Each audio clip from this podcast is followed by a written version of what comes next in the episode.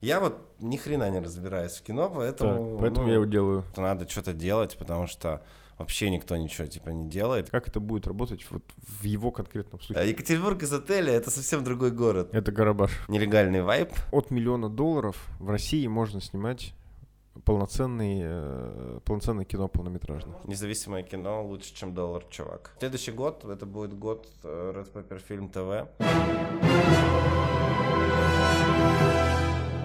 Всем привет, друзья! С вами подкаст «В поисках мема» и я, Александр Скоредин. Мы сейчас находимся в Москве, и прежде чем я представлю сегодняшнего нашего гостя, я напомню, что наш подкаст выходит не только в аудиоформате, но и как канал на YouTube, поэтому переходите туда, подписывайтесь и нажимайте колокольчик, чтобы не пропустить что-нибудь интересное. А сегодня нашим гостем стал главный перец из Red Pepper Film, сооснователь э, Red Pepper Film и человек, который вошел в сотню самых креативных людей России, Данил Голованов.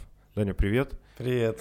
А, Большое спасибо, что ты принял нас сегодня в гости. Мы находимся прямо на твоей кухне. И это очень круто, это очень по-киношному, на мой взгляд. Скажи мне, а, во время карантина вы начали проект «Непокой». И я так понимаю, что, скорее всего, он зародился где-то здесь, на, на- на этой кухне. Расскажи чуть подробнее про это. Да, он прямо, мне кажется, здесь и зародился. А, Потому что в какой-то момент мы перестали ходить в офис, потому что мы снимали э, офис в коворкинге, э, и коворкинг э, закрылся целиком, и, по-моему, так уже и не открылся.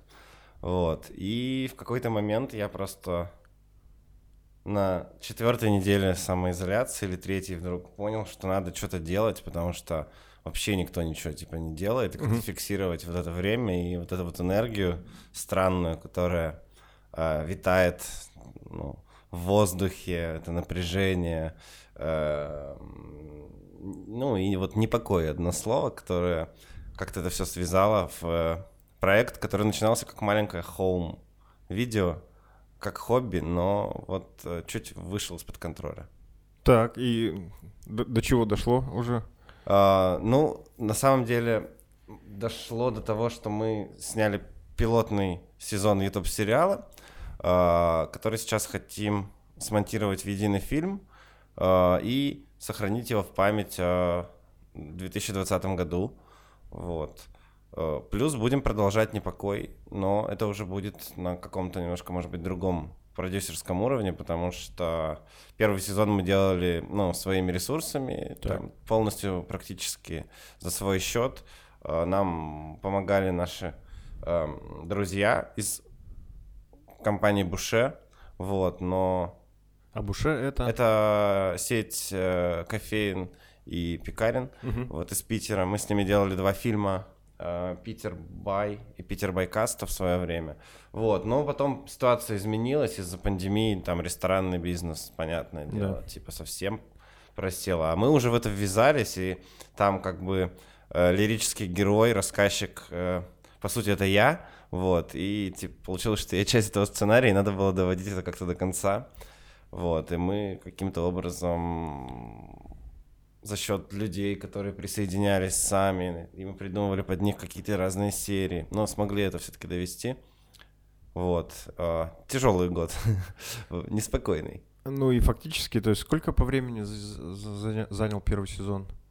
А, ну вот единая серия получилась как раз ровно 40 минут, и мне кажется, это прикольный формат, потому что Нет, я в смысле по времени съемки сколько? Это полгода. Полгода, да? Полгода, да? это полгода, ну, то есть, это мы пожили в таком режиме телеканала, на самом деле. Я понял, что когда есть какой-то план выхода, четкий график, э, это гораздо более кайфовый для, например, вот Москвы образ жизни, чем ты сидишь три месяца, копишь все силы, потом один съемочный день. Ну, то есть, это уже сложно мне к этому вернуться будет. За, за динамику, короче, да? Ну, типа, да, перфекционизма поменьше, побольше... э, побольше... Ну, я понял, что самое важное — это кайфовать от процесса. Типа, не от результата, не, не ждать какого-то, Мгм. типа, супер крутого результата, э, не перегореть, а получать удовольствие в моменте, что это вот все происходит, особенно когда, типа, вот, снимать вроде как, типа, нельзя, э, мы это как-то делаем, э, соблюдая все нормы, но при этом немножко э, все равно ощущался такой нелегальный вайб. Э, и, ну, забавно, что никто ничего не делал, кроме нас в то время. Слушай, вот я посмотрел все выпуски, все серии, как правильно сказать, серии сериала на Ютубе. Честно скажу, я ничего не понял. Вообще ничего не понял. И, э, может, ты как-то, ну, типа, мне постараешься это же классно. Главную идею рассказать. А, ну, это вот модное слово артхаус, наверное, все-таки применимо к этому проекту, потому что а, у нас не было цели рассказать а, какую-то понятную историю, да. линейную, да. Вот, это скорее такая аллюзия, параллельная вселенная на события, которые происходят в реальном мире, а, поэтому мы делали все это максимально абстрактным образом, а, соединяя на ходу при помощи там, закадрового голоса э, сценариста, при помощи э, персонажа режиссера, который мы тоже ввели в проект. И у нас каждая серия это на самом деле камео с каким-то музыкантом или артистом или режиссером. И э, мы первый раз поработали с классными э, креативными, известными людьми именно на стыке творчества. Никогда есть там какие-то деньги э, от брендов, например, и мы зовем кого-то в коллаборацию и, и делаем план, типа. брендированный контент. А это все-таки другая территория, и э, это очень полезный опыт, потому что я, наверное, понимаю теперь, как мыслят артисты, что им действительно заходит, а что не заходит. И понятное дело, что там э, «Непокой» — это не самый там успешный проект, который был у нас э, все время, но это проект, который зафиксировал время, а значит, э, свою главную цель уже выполнил. Вот. Плюс недавно был аукцион, э, благотворительный аукцион Action проводится тут в Москве. Э, вот этой вот достаточно э, светской тусовкой, э, где собираются продюсеры разные, покупают э, в качестве благотворительности лоты. И вот у нас выдвигалась комбинированная серия из «Непокоя», и она была продана за 2 миллиона 800 тысяч рублей, и эти деньги пойдут куда-то на хорошее дело, вот, поэтому в целом я, для нас этот проект морально уже окупился, потому что это больше, чем мы потратили все вместе, как компания за всю жизнь на благотворительность, мне кажется. Ну, это круто. Слушай, а получается, вот человек, который купил за 2 миллиона 800, он что, он там купил права или как это вообще, что значит купил? Я, если честно, первый раз был на подобном мероприятии, вот, э, мы туда попали случайно, потому что продюсеры ивента увидели проект в интернете и связались через Илью Лагутенко, вот, вышли на нас. А, там была проблема, что у нас все серии есть на Ютубе, поэтому нам пришлось сделать комбинированный монтаж, mm-hmm. чтобы единица контента была уникальная. Вот, мы ее сдали, отправили, нас пригласили на этот благотворительный вечер, который там Э, вела Ксения Собчак, Игорь Верник, и, и вот, в общем, такой был. Тяжелый люкс. Да, да, да, да, да. Э, на самом деле, я понял, что столичный люкс от уральского особо не отличается. Даже вот, так. Да, приемы одни и те же. Но это был полезный опыт. Вот. Я, конечно, ничего не понял. Никто купил этот фильм, никуда пойдут деньги. Но, наверное, это не так важно. Я как-то в этом плане привык легко отпускать э, проекты и доверять людям. Ну. Прикольно. Слушай, а вот э, отдельные серии, они вышли в Ютубе. Вот. Э, вы, вы думали, размещая на этой площадке э, свой контент, что там вот нам бы хотелось, чтобы там столько человек посмотрело, или там столько человек лайкнуло, или, или что-то в этом роде. То есть, в принципе, там сейчас, э, ну, из того, что я смотрел, да, несколько сотен тысяч просмотров как бы у каждого эпизода, это как бы неплохая история, если его как-то сознательно не двигали специально, то это хорошие цифры.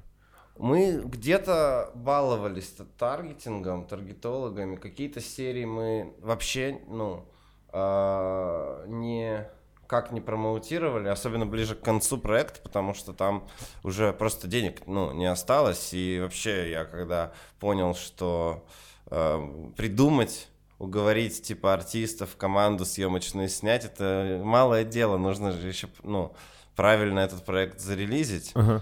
И тут был, были большие сложности, потому что никто проект не понимал, и никто про нас не писал несколько серий. То есть э, первый раз о нас написал вообще Calvert Journal, это английское издание, которое ну, фокусируется на культуре Восточной Европы и России, mm-hmm. и они типа заметили сам, э, и написали э, про первую серию, что арт-mockumentary из России, типа фиксирующая Москву вот в этом состоянии. Какой-то такой был э, там посыл. Вот. Ну и, наверное, очень помогло, что там Ваня Дорн еще поет песню «Миг», mm-hmm. и это было важно в плане там, ну, для, для как пиар-повод, что ли. Вот. Но круто, что он это сделал, но он просто отправил аудиофайлом в Телеграме, и то есть это максимально инди-контент. К этому стоит относиться очень просто. Бюджет первой серии 25 тысяч рублей. Блин, прикольно, прикольно. При этом вот это фактически все собрано там, ну, так скажем, на коленке, да, своими руками, DIY в чистом виде, но при этом у вас там Юрий Колокольников, там Полина Фаворская, Дорн, Лагутенко, Нойс, прям такой очень кислый состав. А как вообще э, удалось с ребятами договориться об этом? А вот все как-то постепенно, то есть э, я очень импульсивно написал Ваня, когда он мне отправил эту песню. Я хотел ее использовать на титры в конце фильма, угу. но пришла идея смонтировать ее в первой серии, и мы отправили когда Ваня, он такой, вау, удивился. Я, типа, не ожидал, что это будет прям фильм. Вот, ну, типа, артхаус, ему понравилось. А, артистам как раз нравится, мне кажется, они смотрят на творчество под другим углом. Угу. Им круто это когда это необычно, когда это свежо, когда в этом есть какая-то энергия, когда в этом есть какой-то посыл, потому что артисты, они понимают, как была придумана эта идея, как, что тебя ну, вдохновило на эту историю. Mm-hmm. Вот. То есть они не, не как зрители мыслят в этом плане. И вот такой комплекс продюсера как раз заключается в том, что очень сложно переключаться, ну, и думать и о аудитории, и о, о авторе постоянно. В этом плане я решил просто перестать думать э, про аудиторию. И mm-hmm. вот «Непокой» — это как раз такой проект, где нам было, в принципе, ну, пофиг Э, сколько будет просмотров. Конечно, с одной стороны, хочется, есть эго, которое тебе диктует, что нужны миллионы там, типа, просмотров. С другой стороны, я понимаю, что это достаточно личная история, и, ну, не факт, что я хочу на самом деле, чтобы у каких-то из этих серий были, ну, огромное количество просмотров. Просто теперь у нас появился свой YouTube-канал угу. авторский, и дальше внутри этой вселенной можно развивать любых персонажей и придумывать это чистое поле для искусства. Вот, раньше этого не было. Но при этом, ну, то есть, вот ладно, Ваня там, значит, напел на, на телефон и отправил в Телеграме. Я смотрел бэкстейдж, то есть там а, Колокольников прям хореографию какую-то тренировал, еще что он прям потратил большое количество времени.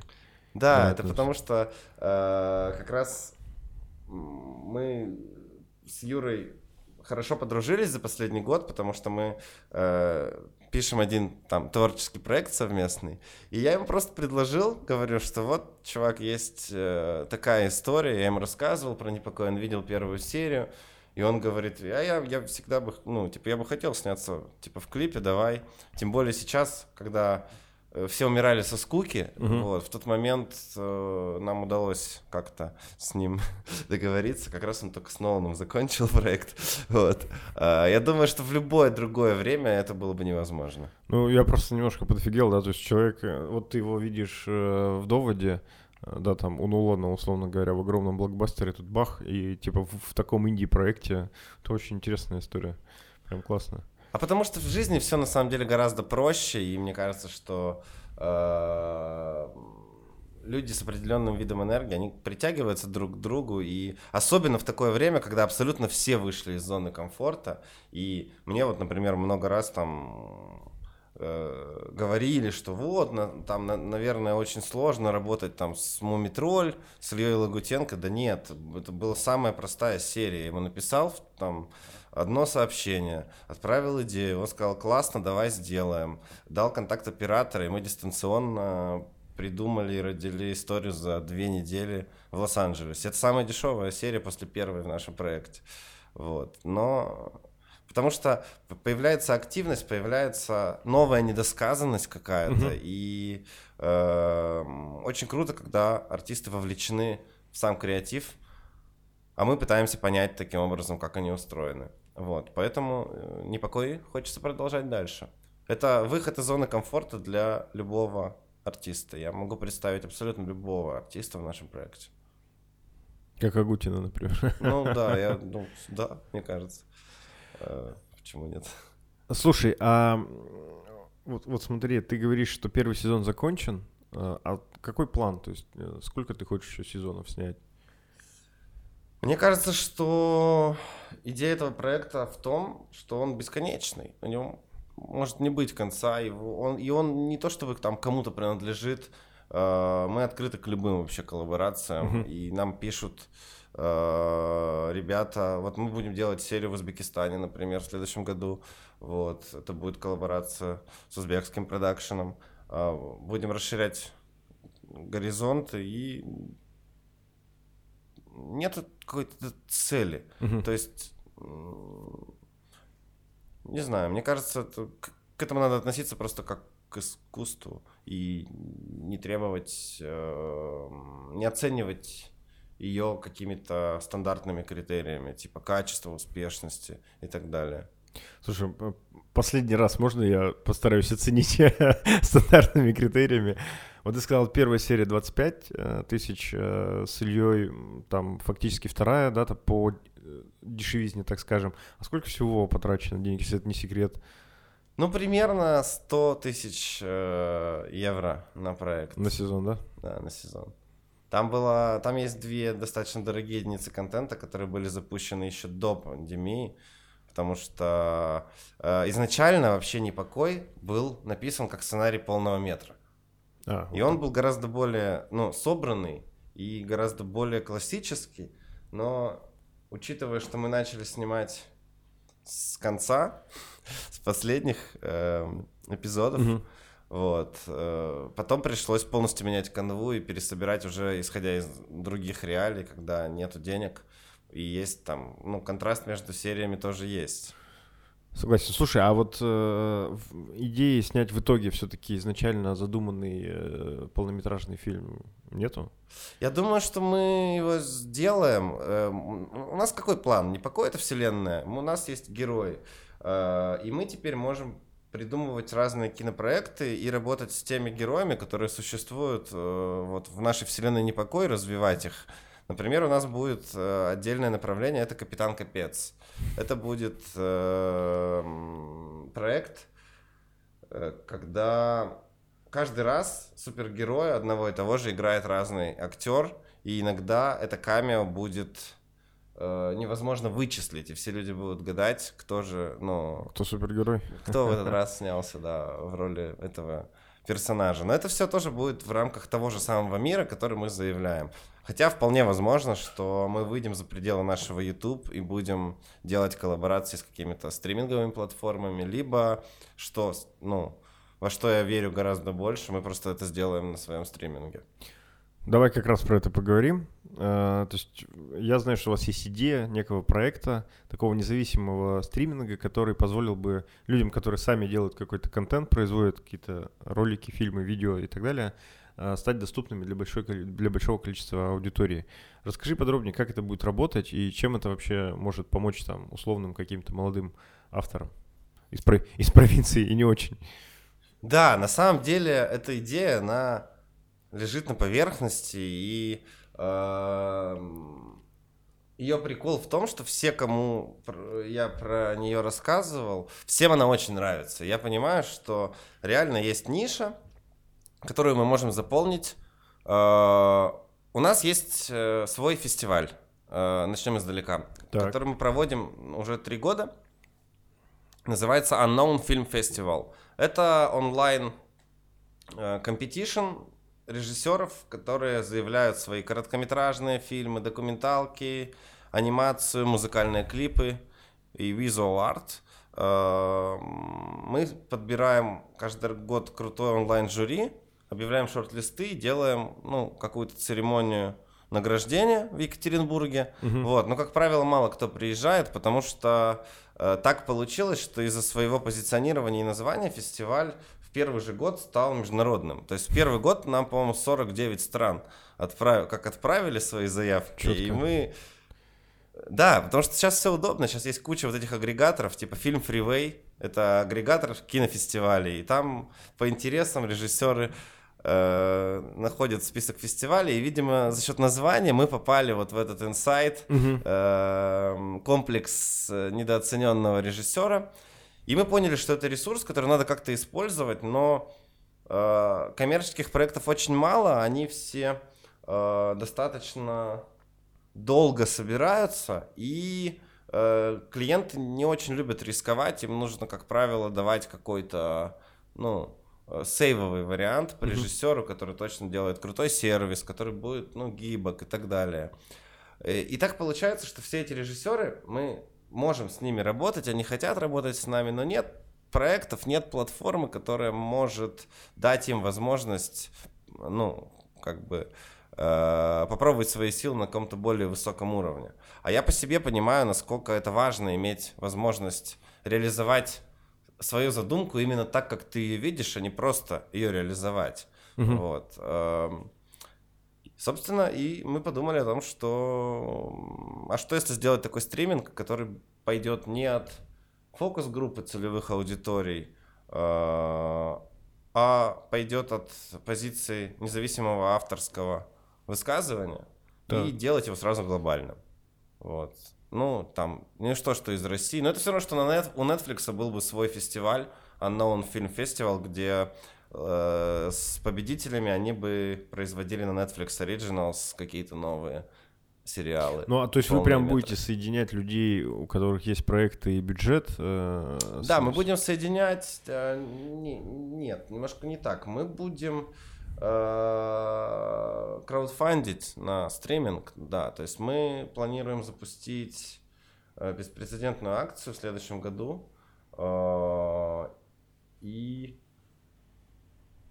в общем, э, можно будет подписаться за 1 доллар пожизненно на наш стриминг. Угу. Вот, и это будет достаточно продолжительная акция э, до конца следующего года. Вот, после чего подписка будет стоить уже доллар в месяц. Вот, и, ну и, собственно, концепция, что независимое кино лучше, чем доллар, чувак. Отлично. Слушай, ну вот а это, это ведь достаточно рабочая схема. Ну, правда, допустим, с Ютубом, вот мне сейчас сразу в голову пришла история, когда Найшулер выложил клип э, своей группы, да, я ему там набрал Бекмамбетов, и бах, он уже снимает какие-то серьезные вещи. Там, хардкор Генри и все остальное. Ну да, потому что Тимур Бекмамбетов, он вообще мыслит формой во многом, как мне кажется, и он первый уловил стиль Найшулера. С другой стороны, э, это видео самое популярное видео за всю историю на Vimeo вот сейчас, поэтому Поэтому, Уровень. в принципе, кто-то да должен был захватиться, да, за. То есть это прям а, как бы очевидная история, да, что в любом случае при, ну, то есть при таком отклике он бы кому-то да попал.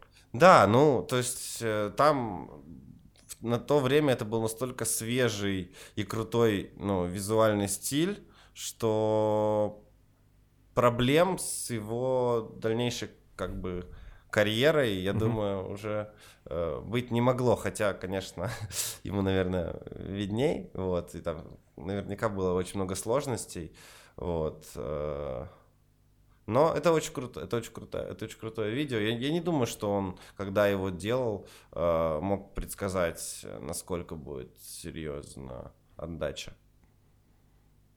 Ну да, согласен. То есть вот он э, там играет в группе, да, и делает какие-то там зарисовки, и бах, он уже второй фильм там снимает в Голливуде, да, условно. Я Кстати, думаю, что я думаю, что вполне возможно в то время у него э, музыкальные амбиции были выше, выше, чем режиссерские, да, скорее всего. Так ну, и работает. Ну, хотя он всегда говорил, типа, я с детства думал, что я, типа, буду снимать кино. Давай еще про, про платформу. Как, э, вот там, условно говоря, есть автор какой-то из провинции, у которого есть какие-то идеи, он что-то может делать, что-то хочет делать. Как это будет работать вот в его конкретном случае? Вот прям типа А, Б, С. Ну, вот если мы, эм, смотря от какого этапа мы будем отталкиваться, да, то есть если мы э, представим, что сам стриминг уже создан, и он работает в каком-то тестовом режиме, то э, получается, что в 2021 году э, участники Unknown Film Festival, те, кто пройдут селекцию, и те, которые получат ну, э, награды, да. в, в 2022 году, так. сори, да, через год получается, э, мы им предложим э, возможность сделать проект в рамках нашего стриминга э, в каком-то определенном, ну, типа жанре, смотря какие скиллы у этого режиссера, э, в коллабе с э, классным креативным продюсером и в коллабе с каким-то музыкантом или актером, ну, вот по принципу, как мы делаем «Непокой». Mm-hmm. То есть у нас все равно это будет кастомная история, но надо понимать, что э, половина победителей будет точно не из России, не из стран бывшего СНГ даже, и это достаточно будут сложные продюсерские истории, потому что там есть режиссеры с Ирана или из Лондона или из Америки. Вот. Хорошо, что у нас в концепции фестиваля выиграть можно только один раз. Вот. Даже так? Ну да, да, да. Ну, у нас такой, как, мы любим концепт целиком. Вот. Ну, как бы, э, какой ты unknown, если ты в прошлом году этот фестиваль уже выигрывал. Значит, либо фестиваль не работает, вот, либо уровень у нас слабый, либо, mm. ну, концепт рушится. Вот. Мы предпочитаем считать, что концепт рушится. Да, да и я тоже объясняю многим режиссерам, что вообще, на самом деле, эм, это, наверное, не самая классная мотивация э, создавать контент под какие-то фестивали, чтобы э, удовлетворять свое какое-то эго, свои амбиции. Это вот какой-то комплекс там недохваленности, э, я не знаю, еще чего-то. Мне кажется, гораздо важнее делать что-то полезное, просто ощущать, что ты находишься на своем месте, что вот ты делаешь тот контент, который смотрят люди, и получают от него там удовольствие или там, я не знаю, ну, э, меняют взгляд на жизнь, да, uh-huh. благодаря тебе. И вот э, в таком случае все достаточно гармонично, и ты перестаешь нервничать, там, э, расслабляешься э, и получаешь удовольствие от, от самого процесса. Опять я повторяю эту вот самую вещь о том, что э, процесс это самое важное, потому что если ты стремишься всю жизнь к результату, когда ты его достигаешь, ты перегораешь и понимаешь, что кажется все лучше. Жизнь, жизнь закончена. Уже закончилась, да, да, да. Это грустная тема. Максимально, максимально. Слушай, ну да, интересно. А, знаешь, мы вот до начала записи сидели, разговаривали с тобой, как раз а, разговаривали про эпизод а, с Яной и с Иваном Сосниным. Вот, и ты сказал, что вот Ваня уже хочет снимать только э, большие, крупные какие-то работы. И, насколько я знаю, то есть он будет сейчас снимать свой полнометражный фильм. Можешь ли ты про это что-нибудь рассказать?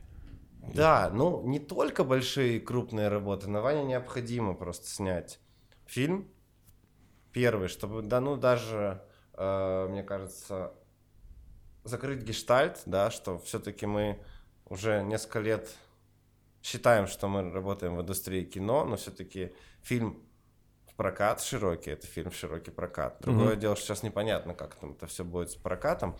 Я не знаю э, всех подробностей, вот. Э, мы как Red Paper фильм делаем э, этот проект в коллаборации с еще одной, ну, типа, достаточно большой киностудией, mm-hmm. вот, при поддержке Минкульта по оригинальному сценарию Вани.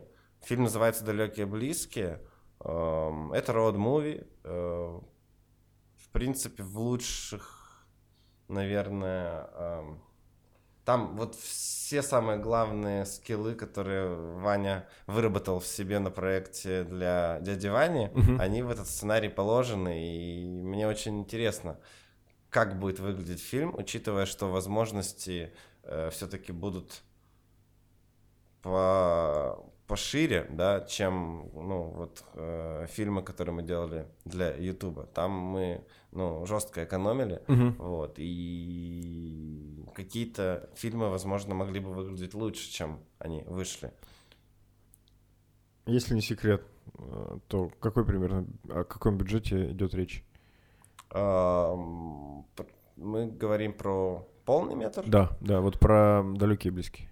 Я не могу называть полностью бюджет, но э, потому что, во-первых, его в любом случае не хватает, но э, средняя там стоимость э, той картины, которую мы хотим сделать, она ну где-то в районе все-таки миллиона долларов.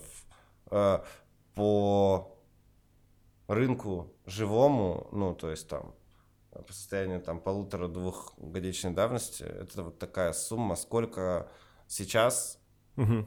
получится собрать э, денег, я даже боюсь загадывать. То есть от, в целом от миллиона долларов в России можно снимать полноценный, э, полноценное кино полнометражное? Да можно снимать и гораздо дешевле.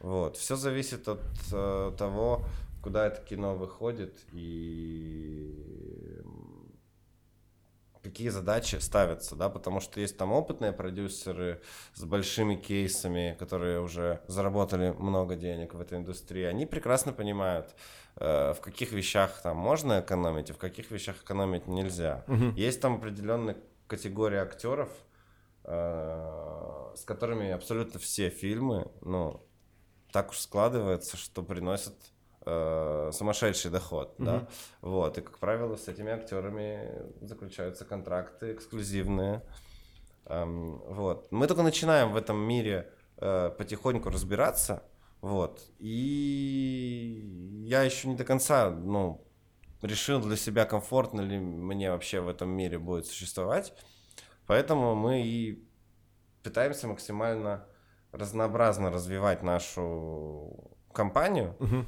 Э, и пробовать все, да, то есть э, Red Paper Film это все-таки не киностудия, это, мне кажется, креативная компания, которая пробует все спектры э, взаимодействия с окружающей средой. Мы там и фестиваль делаем, создавая свою микроиндустрию, и пытаемся вот э, в классическое кино пойти э, таким способом. Продолжаем делать фильмы для брендов на ютубе и музыкальные клипы. Эм, делаем свой вот а, арт-проект «Непокой», пишем сценарии. У нас очень много сценариев в производстве сериалов и полных метров, которые мы постепенно будем реализовывать. Опять же, вопрос, где, пока непонятно. Но следующий год, это будет год э, Red Paper Film TV. Мы все-таки хотим э, до конца года разработать эту платформу, угу. э, попробовать по-честному, э, в открытую собрать первую сумму денег на краудфандинге. У нас есть потенциальные инвесторы, на самом деле, и несколько даже разных компаний писали нам про возможность инвестирования. Но мы пока не, не, не очень понимаем, имеет ли это смысл, потому что делать просто еще один клон Netflix или там, я не знаю, русский Netflix, да, mm-hmm. то есть не хочется, хочется сделать что-то э, самобытное, в основе чего есть лежит свобода высказывания, то есть и эту свободу э, не хочется потерять. Слушай, крутая история. А, смотри, наш эпизод выйдет уже после 23 декабря, вот, и вот возвращаясь к историям, которые Э, там самобытные делаются фактически своими руками, но при этом вызывают какой-то большой отклик. Э, если это, опять же, возможно, я бы хотел тебя попросить э, про помощь рассказать, потому что я, когда прилетел в Москву, попал, значит, в самую гущу производственного процесса, и мне кажется, это, ну, как бы это очень интересно, что толпа людей собралась и что-то сделала. Как тебе атмосферка там? Слушай, ну да, огонь. Ну то есть есть, есть полное ощущение, что ты, ты попал вот типа в индустрию, да, вот, вот, вот это все. Ну, это такая на коленке индустрия, конечно. Ну да, ну там просто классные люди собрались. А, мне вообще, я очень скучал по концентрации кучи классных, интересных людей в одном месте, mm-hmm. в каком-то общем проекте, ну, что называется, съемочный процесс, как это было раньше. Поэтому мы, конечно, согласились э, помочь э, нашему другу Никите Кукушкину, это актер. Э, мы с ним работали на фильме «Главбух». Э, классный парень, очень добрый, отзывчивый, странный, в хорошем, или, может быть, даже не очень хорошем да нет, в хорошем понимании этого слова чувак. Вот, э, он просто как-то несколько лет назад э, шел по улице и увидел, как э,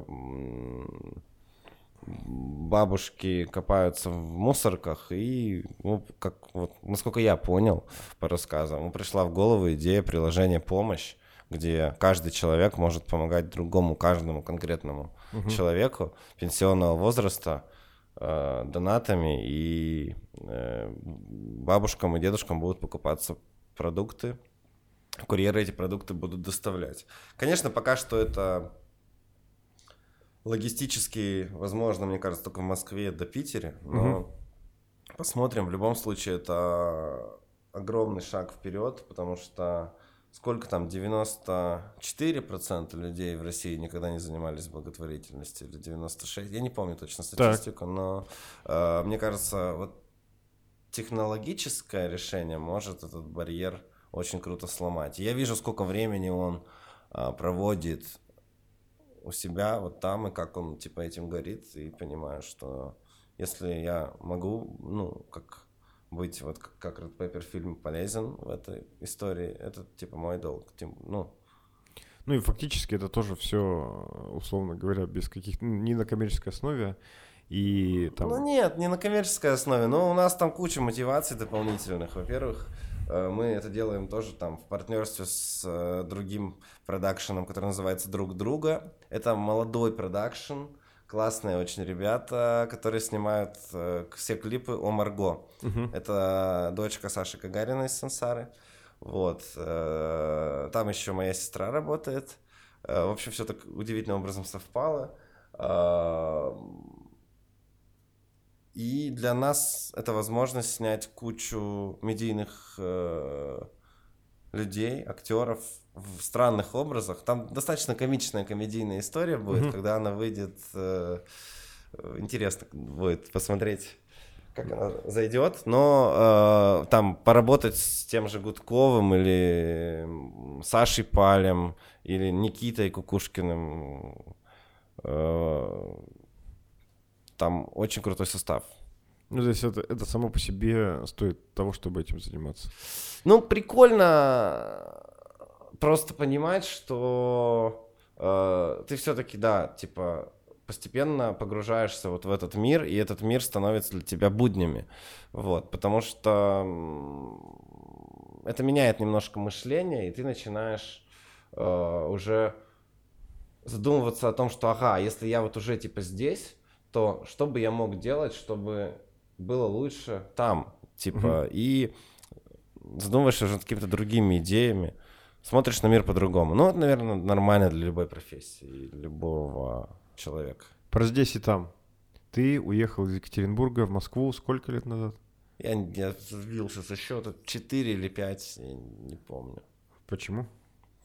Не знаю, вот поэтому не помню. Ну, я очень какой-то период жизни жил на два города, вот. Э, потом понял, что на самом деле можно работать с, э, с компанией удаленно. Ну, то есть, вот я год не был в Екатеринбурге.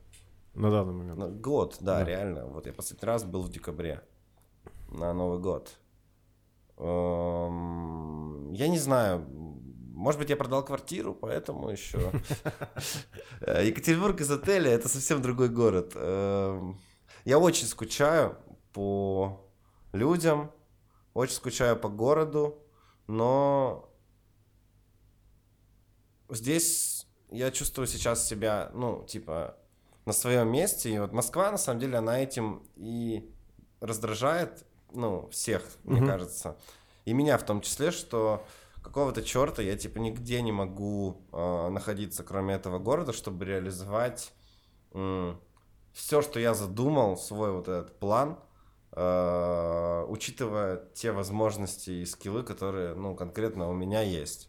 То есть я не могу там себе позволить переехать в Нью-Йорк и сделать все там, типа, с нуля. Мгм. Не хватит э, много, множество различных э, скиллов. Но в Москве я могу использовать себя по максимуму. Я не думаю, что мы бы снимали кино, если бы я не переехал сюда. Даже вот так. Ну, я думаю, что это было бы на другом уровне. Ну, а, кстати, возвращаясь к кино. а, насколько я понимаю, э, Министерство культуры будет э, частично финансировать вот этот фильм Вани, который будет полнометражным. Вот ты сказал, что типа это на удивление оказалось э, просто. А расскажи, как это все происходит. Ну, это не то чтобы просто, эм, это работает, да, то есть на удивление это работает. Я никогда не верил в подобные конкурсы, вот, но Red Pepper фильм опять-таки повезло, что я решил идти в отпуск на год. Вот. А ребята, э, они подали заявку в Минкульт совместно вот, эм, с еще одной студией. Э, Прошли несколько этапов, э, защищались, был питчинг, Ваня ездил на питчинг. Они проделали колоссальный объем работы, поэтому это точно типа нелегко, но это реально. Мгм. Это оказалось реально. Вот. Но опять же, я в этом проекте, я в него практически не погружен. Я то, единственное, что я читал сценарий. Вот. э, И, ну, высказывал тоже какие-то свое мнение по поводу там кастинга э, Ваня. И все. Но у нас просто так много проектов, что невозможно... Ты типа либо в проекте целиком, либо ты из него выпиливаешься полностью, потому что болтаться и не вникать в суть происходящего, это быть, ну, обузой. Так уж э, устроен, типа, мир кино, что ты должен либо думать 24 часа на 7 про какой-то конкретный проект, которым ты одержим, либо делегировать его или доверять его, э, или, ну, придумывать какой-то способ, как он может быть реализован э, без тебя. И быть готовым к тому, что это будет не так, как ты, типа, это видишь. Хотел. Да. Ну, это такая больная история, Ну, короче. ты должен отклю- научиться отключать внутренний перфекционизм, или ты просто сойдешь с ума. Еще же у каждого же есть свое мнение на кино. Это ж не, ну, это даже не музыка. Там каждый человек уверен, что он разбирается в кино. Я вот ни хрена не разбираюсь в кино, Так, поэтому. поэтому ну, я его делаю. Поэтому да, я его, я, я его просто делаю. Мне просто там потом говорят, вот это вот вы сперли там из такого-то фильма, а это вот, я говорю, так мы, может быть, э, поэтому мы и делаем, потому что мы не смотрели эти фильмы, и эм, идеи приходят сами иногда. Слушай, ну с другой стороны, я не знаю, там, посмотри на Тарантино, он вообще фактически все свои фильмы создает из каких-то омажей там и, и чего-то отсыл. И все наоборот говорят, что это, посмотри, насколько это круто. Поэтому в, чем, ну, ладно, стырили и стырили. Что, если это работает, какая разница? Да, конечно. Э, У каждого есть э, право на свой киноязык, э, и у каждого есть право снимать все, что он хочет. Слушай, а вот ты, ты говоришь, там, я фактически не смотрю, там, еще что. Вот что ты последнее посмотрел? На прошлой неделе с четырех заходов я посмотрел фильм «Американский гангстер». До этого я... Что-то, что меня прям впечатлило. Ага. Да, последний, это, наверное, фильм «Джентльмены» Гая Ричи. Вот, что мне прям очень сильно понравилось, когда я тоже понимал, что чувак шел всю свою карьеру именно вот, ну, к этому фильму, и вот тут он раскрылся со всеми своими скиллами, не потеряв свой азарт э, британский, э, ранний, Мгм. вот, и вложив в этот фильм весь лоск Голливуда, но сделав это у себя дома, вот, это очень круто. Э, Мне очень понравилось. Ну, это, это, получается, начало года, да. Ну да, но я говорю, я прямо мало смотрю фильмов. Вот смотри, ты говоришь много проектов, Мы знаем, что Red Paper существует на два города, на Москву и Екатеринбург. Как вообще, э, вот, да, сколько людей в Red Paper фильм прямо сейчас? Ну, в общей сложности, я думаю, порядка 20 человек все-таки есть. Просто у нас немножко разная система управления в московском э, офисе, которого, по сути, он сейчас находится в разных местах. У нас есть типа отдельно монтажка, угу. отдельно коворкинг, в котором мы иногда собираемся, отдельно э, есть еще э, офис под проект э, музыкального трибюта э, Мандельштаму, который мы помогаем снимать. И это фриланс такой рынок, то есть тут у нас очень много продюсеров, очень много э, режиссеров, э, с которыми мы делаем какие-то сдельные проекты. А в Екатеринбурге э, все-таки структура унаследовалась от рекламного агентства, и там более классическая угу. э, модель. Модель, да. Эм, которая на самом деле каким-то чудом вообще выжила, и люди просто все, кто остался, стали поменяли профессию и стали профессионалами в новой типа среде со временем. Это удивительно. Ну и которые переключились на производство там брендированного контента и клипов и Да, прочее. да, да. Что такое брендированный контент? Ну, брендированный контент это сейчас уже такое размытое понятие э, модное. Вот. На самом деле э,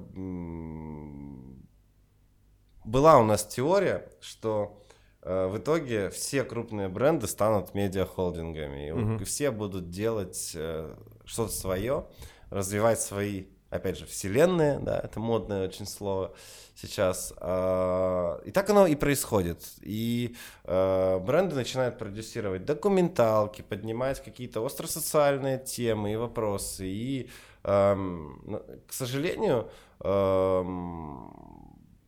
они научились это делать э, сами угу. или к счастью, да, вот. И рынок э, вот агентский какой был, когда сделайте нам типа 30-секундный рекламный ролик, э, нам самим неохота над этим э, думать, да, так. брать ответственность, то когда дело касается контента, то все бренды очень сильно вникают, у них есть свое мнение, у них есть свои идеи, у них меньше денег, чем на рекламный продакшн, в разы, угу. вот, и при этом э, запрос по результату огромный, вот, поэтому для меня это возможность рассказать э, от лица бренда какую-то историю, э, которую невозможно рассказать в рекламной коммуникации. Угу.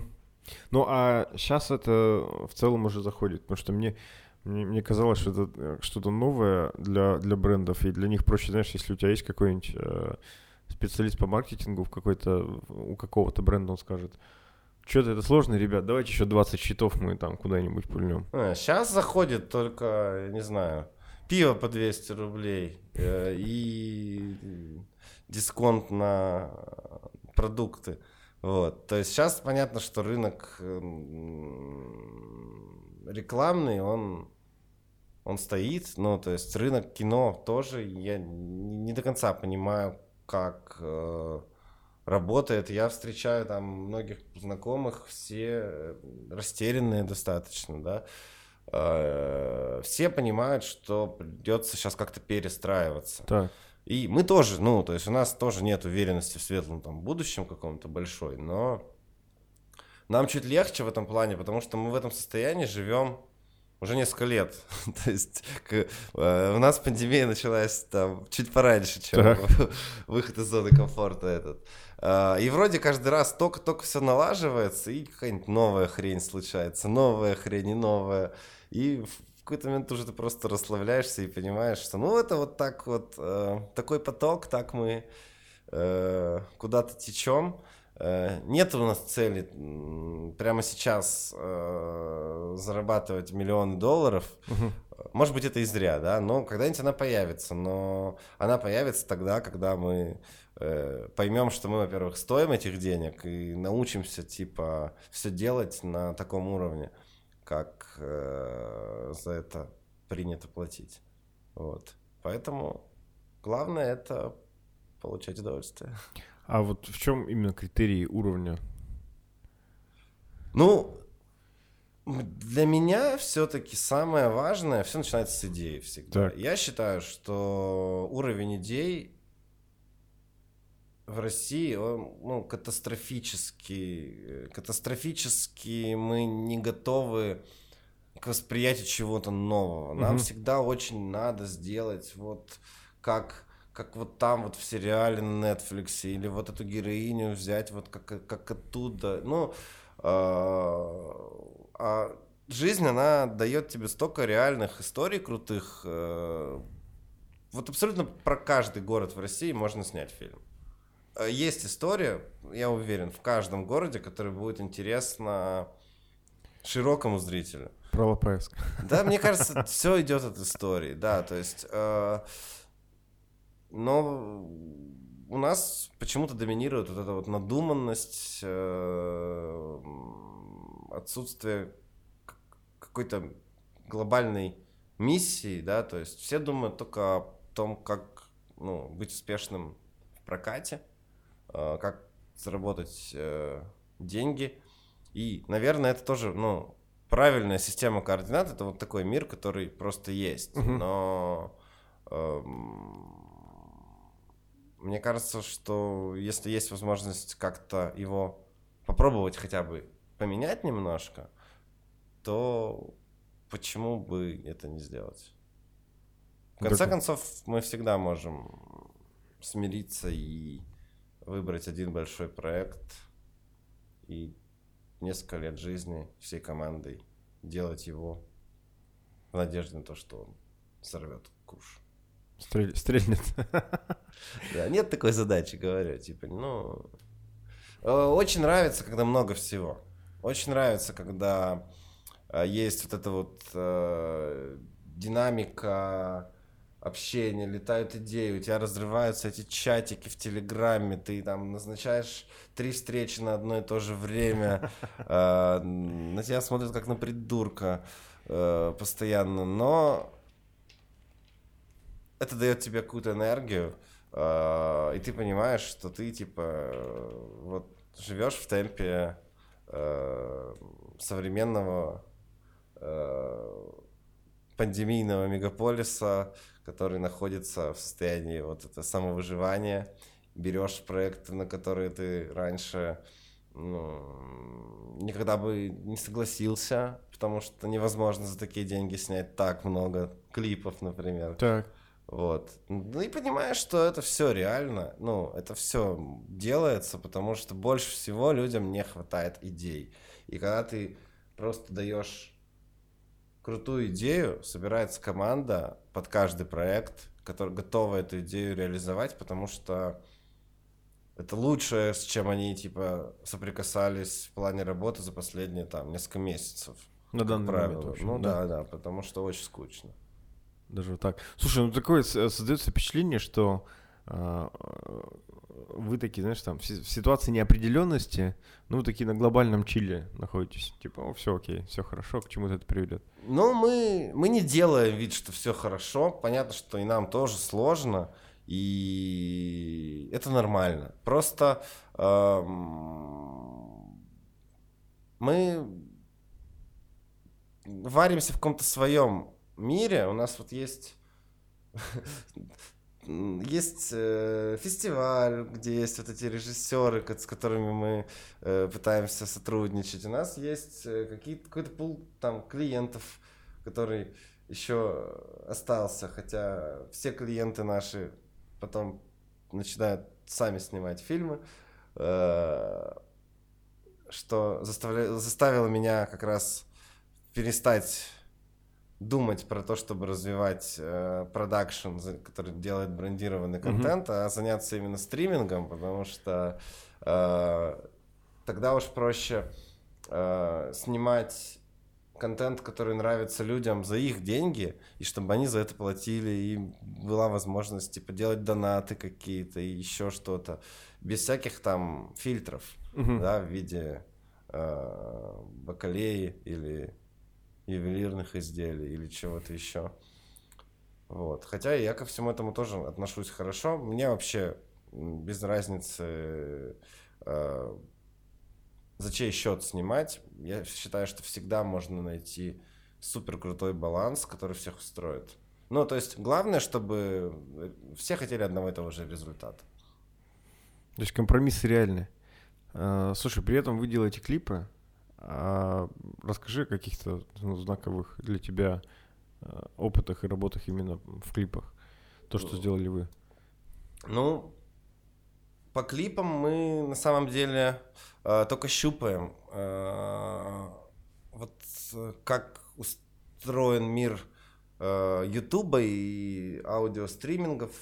Э, сразу могу сказать, что не стоит оценивать клипы по количеству просмотров. Это все равно, что оценивать э, качество музыки по топ-100 Яндекс музыки, чарта или там... В России. Ну, да, да, то есть э, э, клиповый рынок, он перенасыщен однозначно. Сейчас э, песня без клипа это не релиз уже становится.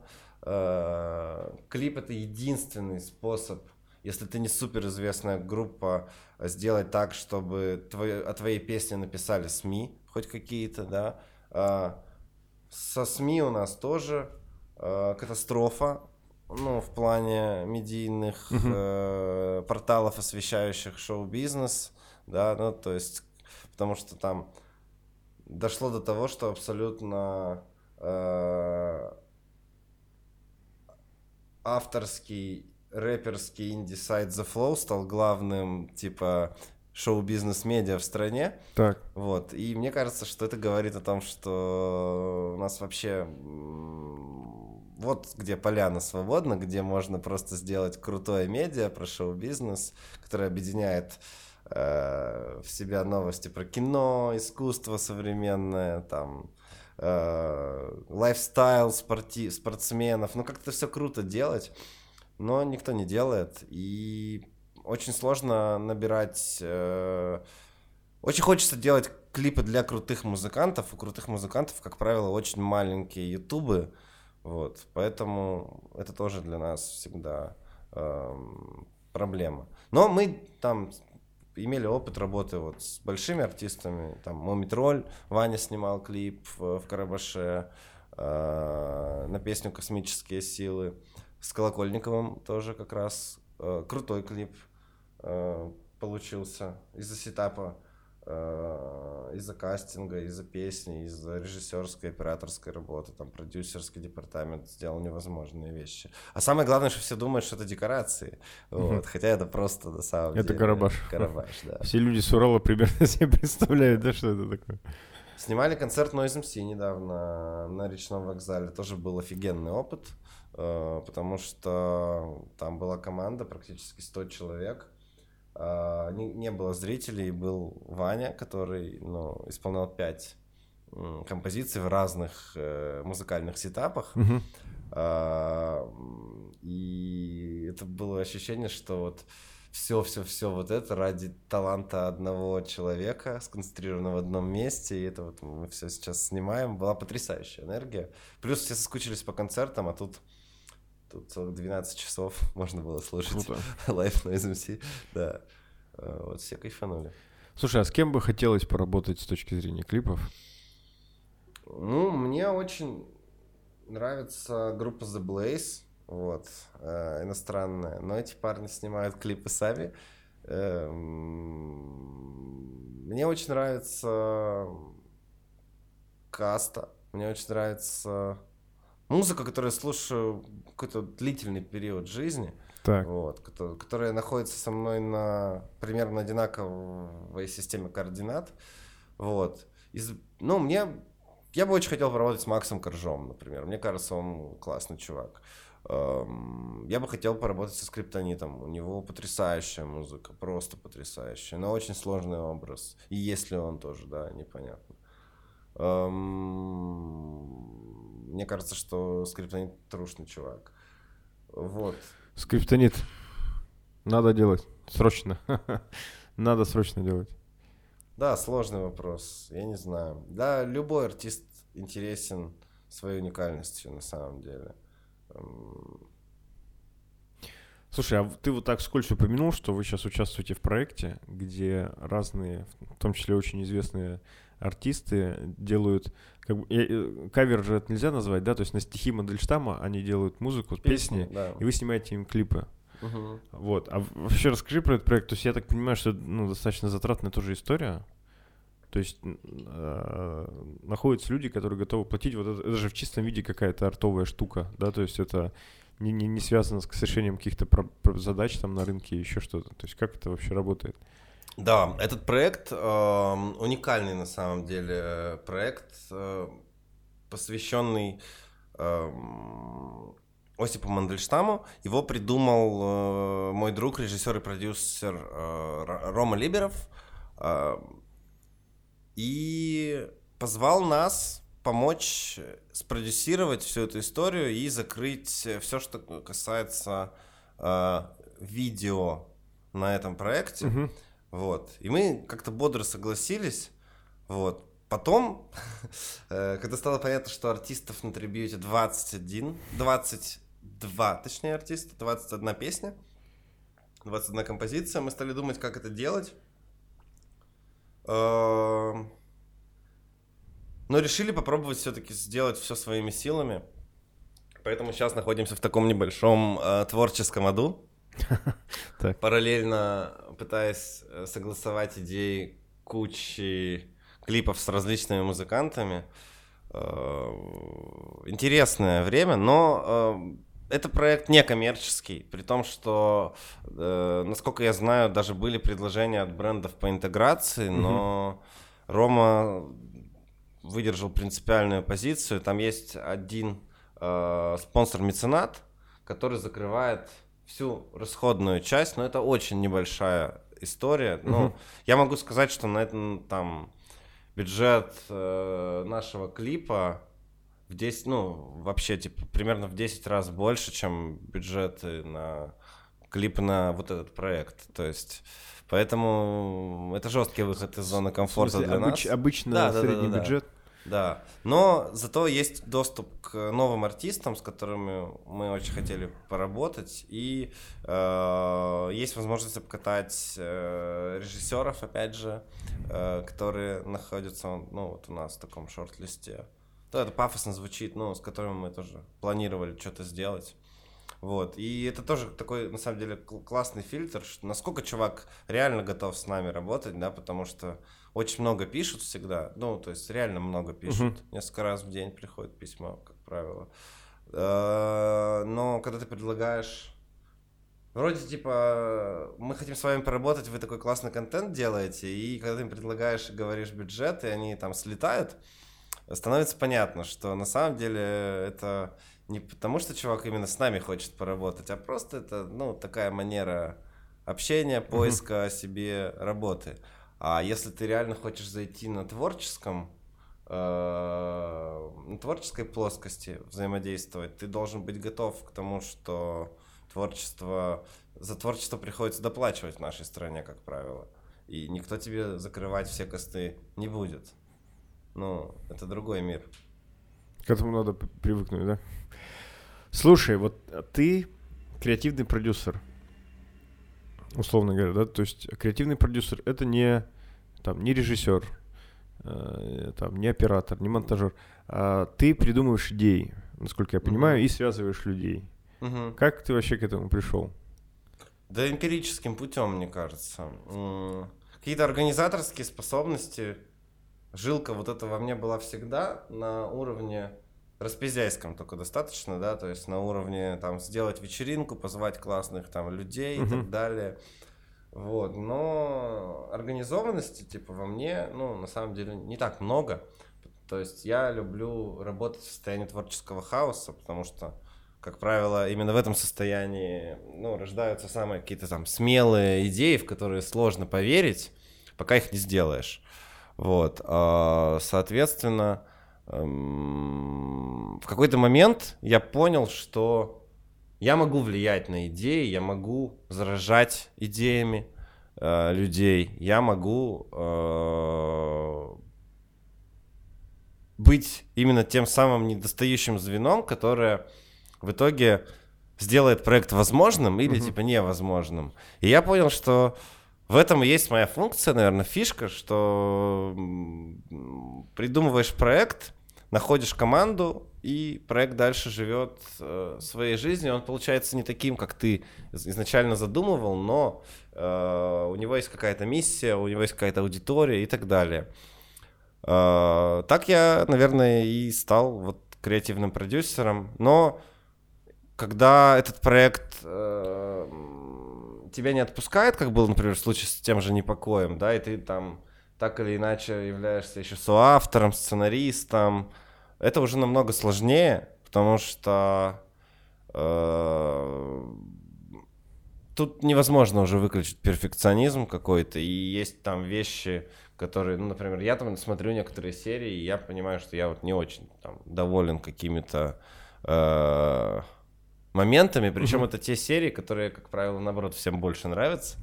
Вот. А непопулярные серии мне нравятся гораздо больше, потому что я понимаю, что эта штука, она типа более свежая, она, ну, еще дой- дойдет. То есть этот стилек, он просто его мало кто понимает. И тут, опять же, вот эта вот проблема москвича во мне начинает постепенно, видимо, копиться, и надо все-таки чаще, типа, ну, приезжать домой, потому что Москва — это немножко другой, другая страна.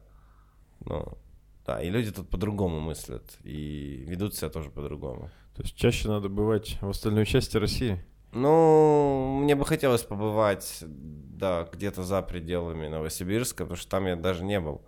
Вот. Я очень хочу во Владивостоке побывать. Я очень хочу посмотреть нашу страну.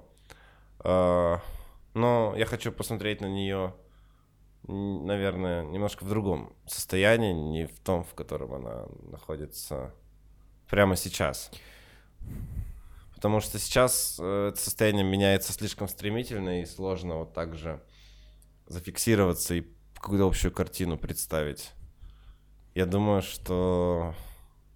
Я надеюсь, что люди не потеряли оптимизм вообще в целом, угу. потому что в этом спасение в самоиронии и вот в там русском, может быть, чувстве юмора, спасение на самом деле можно ко многим вещам, даже самым ужасным, мерзким, плохим, иногда позволить относиться как к шутке и таким образом как бы грани, ну, типа, искусственную границу ставить, что все-таки это, ну, это, это рядом, но это не совсем мой мир, в котором я живу. Но светлое будущее у нас есть. Да, я думаю, что светлое будущее есть, шанс на светлое будущее есть абсолютно везде. И я не думаю, что мы живем на самом деле, если не исчислять все только финансовым положением, экономической ситуацией, намного хуже, чем, ну, я все-таки очень много где бывал, катался, mm-hmm. я там много раз был в Америке, я видел разную Америку, я видел там такую Америку, которую, я не знаю, мне кажется, э, американскому рэперу э, гулять в 90-е по Уралмашу ночью было бы безопаснее, чем те места, в которых мы оказывались ну, так. случайно. Вот. И понимаю, что пока у нас в стране нет возможности, ну, типа, э, нет возможности купить за 600 долларов э, ствол э, с патронами, и накосячить это хорошо, потому что жить в обществе, ну, где разрешено оружие, угу. это, это очень страшно на самом деле, и там ментально люди, ну, другие в связи с этим фактором, и это обратная сторона э, демократии, мне кажется, потому, ну, потому что... Э, Надо быть готовым, короче, да, ко всему. Да. У нас свобода обезоружена, вот. И это возможно, я не знаю, как к этому относиться, да, но я не сторонник каких-то жестких кровопролитных мер. В любом случае, я считаю, что эм, весь мир устроен плюс-минус как-то одинаково. Угу.